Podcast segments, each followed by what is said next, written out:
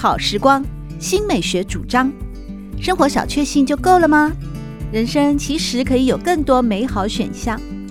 文学奖得主、专栏作家、资深媒体人朱国珍在《真正好时光》节目里与您分享美好生活，让我们打开心灵的扉页，享受真正好时光。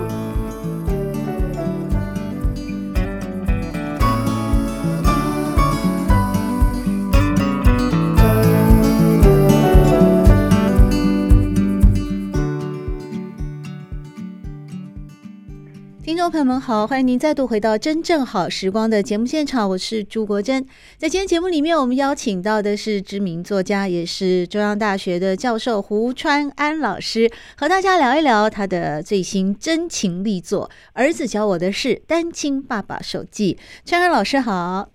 国珍姐好，各位听众朋友大家好。我觉得川安老师的出书量真的非常非常的大哦，从那个呃整个的故事台湾的系列，然后到京都历史迷走，好像不久前我们才聊了京都历史迷走，现在马上儿子教我的是，单亲爸爸手记又出来了哦，呃出版了。但这本书我觉得这是呃就是我看川安的系列的作品当中啊最真情流露的一本书，而且呢、嗯、也确实啊也。还是回到你的一个社会学的本行，就是他其实透过你自己的单亲的爸爸的故事，也反映出了很多现实社会当中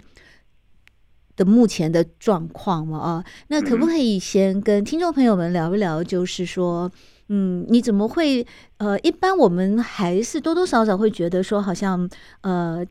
家务事啦，哦什么的哦，不太嗯，在下笔之前呢，也会有很多的斟酌。但我后来发现，其实川安在历经呃，就是说孩子，孩子现在也很小哦，从一个嗯，就是所谓的双亲家庭步入了单亲家庭，其实不过是这几年的光景哦。那你怎么会呃有，就是说可以有这样的一个很。从容的，甚至很坦率的去面对这个生命历程的改变，甚至把它、嗯、呃下笔成文呢？因为就像以前我我常上国珍姐的节目，我们都是在聊知识或聊美食、聊饮食，我的不同的书写就是饮食的书写啦，或我对城市，那大部分都很多都是知识性跟文化面的。对，但这本书的确像您刚才说的，的确是一本是我自己从我自己出发的关于亲情、关于感情的书。那所以说这本书跟以前比较不一样，是我真的是面对自己的人生处境。那我就觉得说，我为什么要把刚刚您说的家务事去写出来？就当然里面还是会有一些分寸的，就是说，主要就是说，我觉得，因为我们这一代，就是至少我跟我儿子，我大概就是我儿子现在六岁嘛，嗯，那我发现，哎，他准备要上小学，那单亲家庭非常的普遍，嗯，那在这么单亲家庭非常普遍，我就觉得发现我。自己写我的故事的时候，它不会是只是我自己的个人的书写，我必须有更大的一个社会的关怀面。嗯、那这关怀面就是想说，那除了所以这本书，我在想说，而且在我在思考单亲家庭里面，我就看到的一个数字，我就吓了一跳。就一般以我们都以为单亲妈妈就是社会上大部分的声音都是单亲妈妈，但是我后来发现，台湾的单亲妈妈跟单亲爸爸的比例，竟然单亲爸爸有四成五。对，所以就是说将近一半，嗯，那它这个东西在全世界的比例里面，它是非常的高的，像美国也只有三成，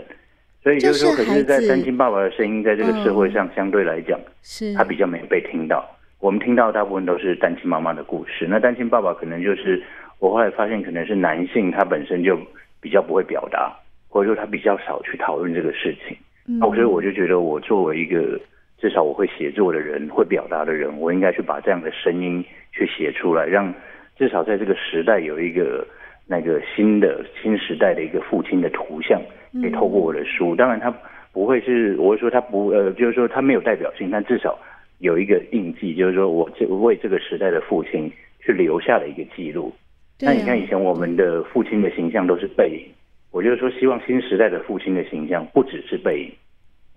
是啊，诚如我们今天所邀请到的中央大学教授胡川安跟大家分享的这一本《儿子教我的是：单亲爸爸手记》哦。那刚才川安也跟大家说，就是希望新时代的父亲哦，已经不仅仅是一个背影了。确实，他不仅是背影。而川安你在书中也提到说，爸爸不是背影，但爸爸现在好像是一种很流行的用语，叫做工具人，呢 是吗？对，我说。就是我说工具人的重点就在于说，我们会把他当工具人，就是我们没有思考他的情感面的问题。嗯，那就是说，我说工具就是说他很好用，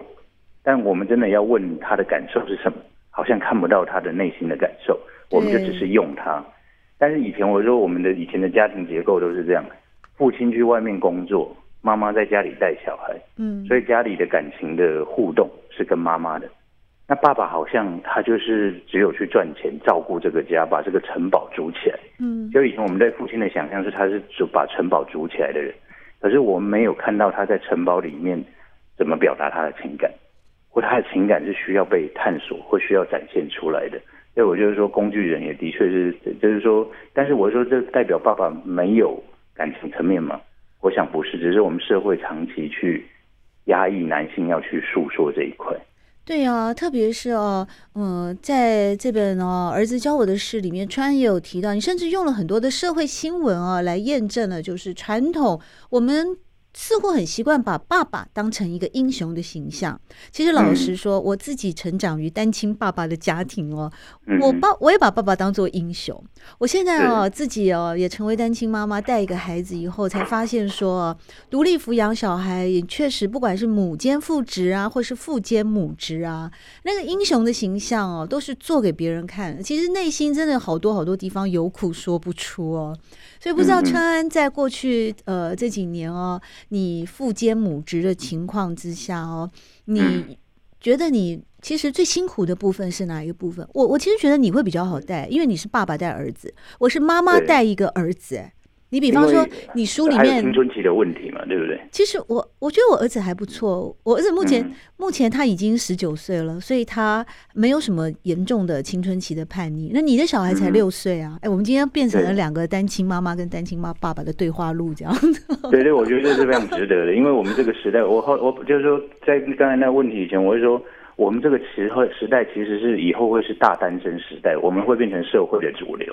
哦，是吗？对对，因为我是说，不管是丧丧偶的啦，嗯，还是像我妈也是单身，因为我爸过世了嘛，嗯，然后比如说像那种我们这种单亲单身的，就是说你看现在离婚率那么高，即使有小孩的或没有小孩的，嗯，所以现在是等于处于一个单的时代，对，那像那个，所以我是说这种东西我们要去多去讨论这种单的状况，对，社会才会是比较多元，不要只是。都有一个幸福婚姻的想象。对，我说以前我们就是对于婚姻哦，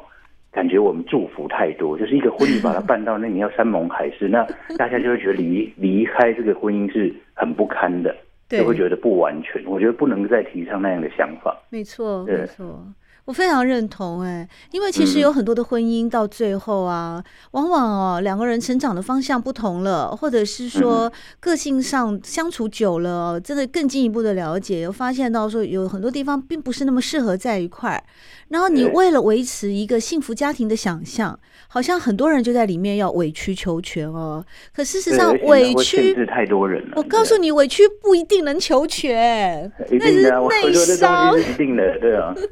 那是一个很严重的内伤，所以其实像我很喜欢哦，那个川安在儿子教我的事里面，你有一段话，你就是很坦然的来面对，面对你的感感情哦，感情的现况，面对一个无法再继续一起哦向前走的事实，那也很坦然的面对一个家庭的结构的改变。那因为你这些诚恳，跟你这些坦然的面对，所以呢，呃，在这本书《儿子教我的事：单亲爸爸手记》里面，我觉得他就是比你过去的著作就更多了一点光环。那个光环是一个温暖的，是一个探照的，是一个呃与我们相伴的。就是，特别是像我这样的单亲妈妈，看起来要感触更深哦。而且我好羡慕你哦，就是说，你其实你是单亲爸爸，那你照顾的一个儿子啊，你们两个是同呃，就是同样性别嘛，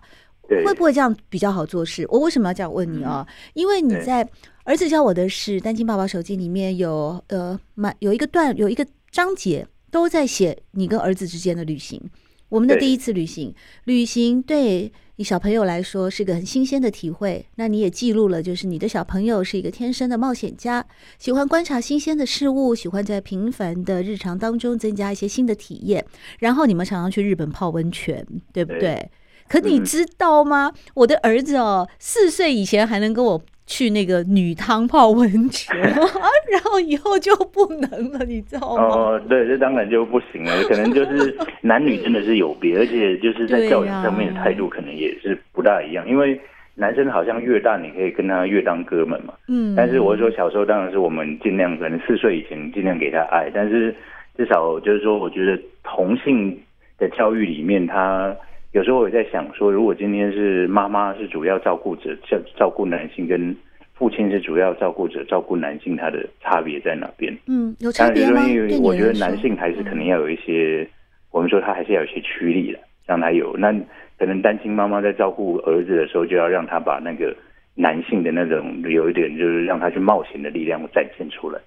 对对。对我觉得哈，但我事实上我跟你讲哦，因为我的小孩比你的小孩大了十三岁嘛，哦，对，那同样就是在一个单亲的家庭里面，以我这个单亲妈妈跟你这个单亲爸爸哦，呃，我事实上还是觉得，我是觉得单亲爸爸养小孩比较好，因为你的阳刚的形象，你知道吗？我为什么会这样有感而发？我小孩哦，在去年哦，就是从学测考完以后，他要拼职考。呃，他决定要不要决定只考，这是一个问题。第二个问题就是说，如果他要依照学测的成绩去申请六个学校申请入学的话，那那个时候我们曾经做了讨论，我对他初步啊所选择的学校跟系所也达成了共识。但是你知道吗？那我们家没有男人嘛，哦。那我呢？我在我儿子心目中呢是妈妈，可是也是他的小女友啊，你知道吗？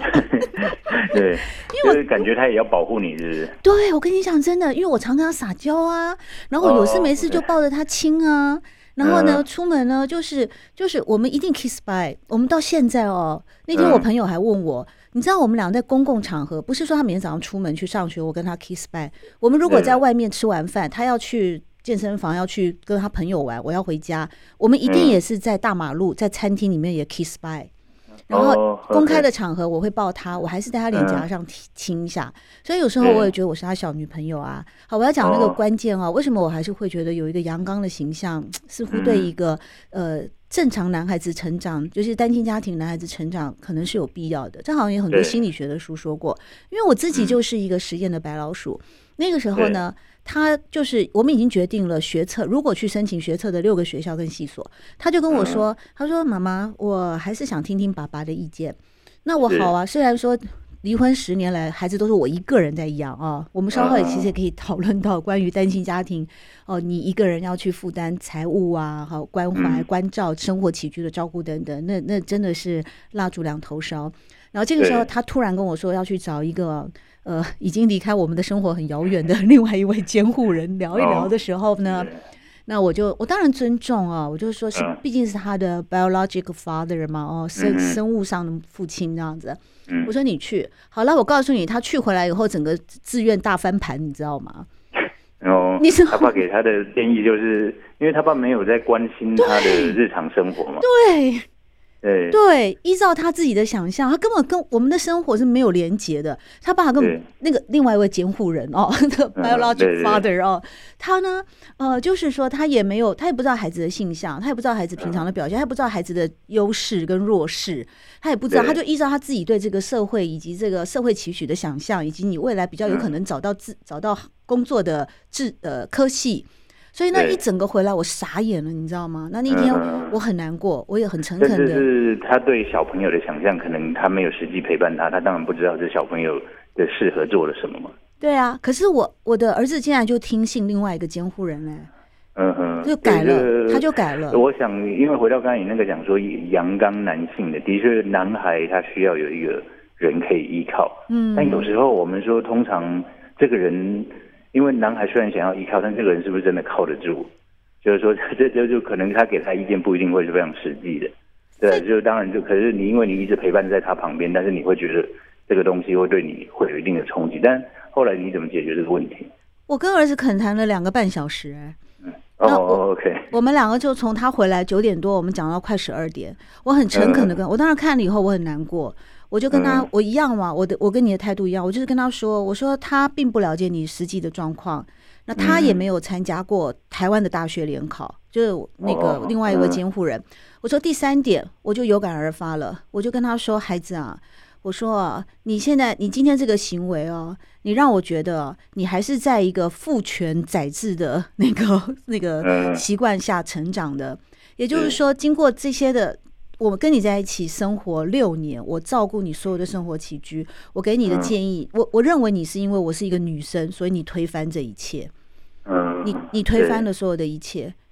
我说你你想一想，我我我尊重他了。我说如果你你你自己想一想。这六年来是谁陪着你一步一步的？然后谁给你建议？谁谁怎么样照顾你？然后谁怎么样怎么样？我说你自己去想。我说没关系，我也不会逼你做决定。我其实很坦然的面对面对未来所有发生的一切，因为单亲家庭有的时候真的是就是那个甘苦谈哦。这我好像可以写一本单亲妈妈手机了。对对对，你也可以。在那个的确，因为我看你最近在发表了一些，那包括那个相处的，我觉得那个东西也是蛮感人的，就是说。因为那个的确就是在这过程当中的甘苦，或者说每个人不一样。那因为你的小朋友已经大了嘛，你可以跟他开始讲事情或讲理、分析、讨论，然后他自己也会有判断。对，那我的是这样，就比较小。我商人现在唯一能做的就是陪伴。我觉得高度的陪伴就是这个大概，比如说他从小到六岁，我最我我能够给予的就是，然后等到他，我会说等到他如果。有一天，像你的孩子或他上小学、上中学之后，他如果想要去加拿大跟他妈妈一起住，这我当然也尊重，因为这是他自己如果想说想说要去也可以。但是我是说，那一天因为我新书发表会，我找那个赖芳玉律师来嘛，对，然后他就说，那如果有一天那个妈妈觉得你在帮她洗脑怎么办？那我说我这种人，然后他可能会说，他不去跟妈妈住都是因为你。我说这种事情我没有办法预期，但是我说我只能在我的陪伴过程里面，我让他觉得我是一个除了陪伴他的爸爸，还是一个很好玩的爸爸。因为男生可能本身就是，如果你很好玩，他就要想要跟着你。对，我说男孩子的性格就是这样，你要很好玩，比如我带着他冲，你因为有时候带着他跑，或者带着他去寻找更有趣的世界，他就会一直想要跟着你。那你如果你的世界很无聊，你是个无聊的爸爸，他就不会想要跟着你。对，其实我觉得你的小孩子非常的那个聪明啊，而且呢也非常的伶俐。比方你们说你们的第一次旅行啊，一块儿呢出去的时候，你你小朋友就问你说，呃，就直接跟爸爸说，没有病毒的时候，你要再带我去日本哦。然后我们川安爸爸就说，没问题啊，我也很想去日本啊。然后小朋友接着就说，上次去八天七夜，下次要去九天八夜，十天九夜也没关系哦。哇，你看这数学多好啊，反应多灵敏啊。对，而且那个东西好像通货膨胀会增值，没错，但是爸爸又不是印钞票的，对不对？但是因为他 太，我跟你讲，因为他太欢乐了，他真的太开心。我觉得他，因为他跟你在一起的相处的每一刻，每一次旅行，每一次旅行的过程，所看到的风景，所体验到的新鲜生活，让他是觉得、嗯、呃如此如此的欢悦。那这种这种欢悦就会产生一种哦一种 eager，想要再更多。我们不是说贪心，是说这么美好的事情我要更多，所以他就会从八天七夜、九天八夜、十天九夜，最好没有关系。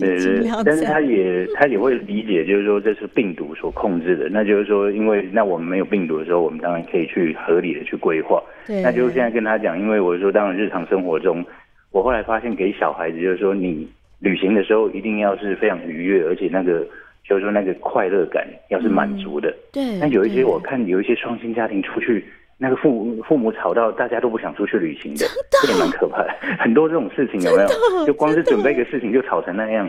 真的，我知道我亲眼看到的是什么？我在那个澎湖哦，然后我一个人，我那趟是跟儿子，我招我带他去旅行，但是儿子喜欢在房间里面，我不知道他要干嘛，那我自己跑去跑去游泳，那没关系。然后我就看到我旁边有一一个 family 哦，那姐姐就在上面划手机啊，然后妈妈就跑过来就跟他说什么：“哎，你爸爸叫你下水了，不要啦，你爸爸叫你下水玩一玩，不要啦。”然后后来爸爸就亲自上来了，哎，你怎么不下水去玩？然后他就说不要啦。然后宝宝说：“那你要什么？”那我还是我们去吃东西，等一下我带你去。那变成爸爸就跑上来讨好他，你知道吗？然后就、哦、就各划各的手机，我不知道，好好奇怪哦。你出去到澎湖去划手机，对不对？对对对，没错 没错。对，或者说就是说，我是说，为什么家庭？我觉得新时代的家庭一定有不同的想象。就是说，你不要以为，就是即使去旅行或过年也是啊。你过年为什么一定要媳妇跟一群人回到一个家里，嗯、然后大家都在划手机？那你一般一点意义都没有啊。对对，我是说，在我们就是说，如果我们像我们去旅行，我们那每次的旅行很实质的，就是，呃，我儿子那一天，像他平常我规定他一天晚上可能只能看两次二十分钟的电视，但我们去旅行的时候，他完全忘记他要看电视这一件事情，因为旅行本身是更愉悦的嘛，他就是他会觉得他比如说要去那个设施去跑啊，或者那里面去去走去看，就是他能够完全融入那个旅行的环境，那我觉得这才是旅行给我们的意义嘛。就是要让你去超越平常，然后你们有两个这样一起回忆的独特的时刻。对，这个东西他一辈子会记得。就是说我后来也发现，比如说我带他去泡温泉也是，就很小，所以后来他就是非常喜欢泡澡。嗯，那我还买一个快木桶给他，所以我就不只是旅行，旅行的愉悦，他不只是文字看到的，或者说眼睛看到的，他有时候还是身体的感觉。对。就是那个身体的感觉会包围他，比如说这个温暖或者愉快，它其实都是一起产生的。对对，这我再同意也不过了。虽然说、嗯、那个我是妈妈带儿子啊，但我儿子其实跟我一起泡澡到他十二岁。对对，就是那种亲密的感觉，的确，但是完全无法取代的。或者说，每天你这个时候，我们一起吃晚饭，做完这些事情，我们有固定的行程。那我觉得这是在一个小朋友在心理成长过程里面最重要的一块，嗯，因为等到他比如说到了十八岁、二十几岁，他可以单飞的时候，这种稳定的感觉，我觉得是会陪伴一辈子。就是我们如果想说小朋友还小的时候就给他是一个很不稳定或高冲突的家庭，就是有时候是双亲也是高冲突，嗯，而且现在最麻烦的问题就是很多单亲家庭哦，他可能一个礼拜在爸爸那边，一个礼拜在妈妈那边。那每次交换的时候，每次交换的时候，两个又吵起来，那就就基本上你们根本没有离婚离成。嗯，我说他可能是形式上的离婚，嗯，但你们以前的冲突还继续留到离婚之后。对，那这种高冲突反而会给小朋友一种不稳定的感觉。对，真的，我觉得与其就是说你是一个。状似美满的家庭，但是时时刻刻充满着呃不协调啦，甚至暴力高分贝的那些语言的对话的话，尖酸刻薄了。呃，好像你你有这样的朋友吗？还是你有听说太多这种故事？有啊，就是说这种太多，因为比如说我们的朋友，就是现在这个年代非常多，但是说我是说，至少我自己在我后来比较敢。就是说比较自豪的是说，以前我是说在没有结婚之前，嗯，虽然也有一些不成熟的恋情处理的很糟糕，但至少我有了小朋友以后，我的离婚是我处理我感受是最成熟的一个恋情。嗯嗯，就是说因为我们有了小孩，我们要诚实面对自己哪一些事情是无法走下去的。对，那就是说，那我们现在连接就只有这个小孩，那我们毕竟已经是个成熟的、就是成熟的大人，所以我们要为这个小孩去做这个事情。对对对对对，然后不能，比如说有时候不能在小孩面前说妈妈的不好，那妈妈也不能在小孩面前说爸爸的不好。对，因为你只要跟小孩说妈妈或爸爸的不好，他看到的都是自己不好，因为他就是妈妈跟爸爸的小孩。真的，好多的心理学书籍都这么提过了。孩子，因为孩子太纯真、太可爱了，他都会觉得是不是我不好才让你们分开，才让你们吵架，你知道吗？对，或者说你在他面前说他妈妈不好，嗯，他就会觉得他是他的一部分，那他是不是那里有里面不好的部分？对呀。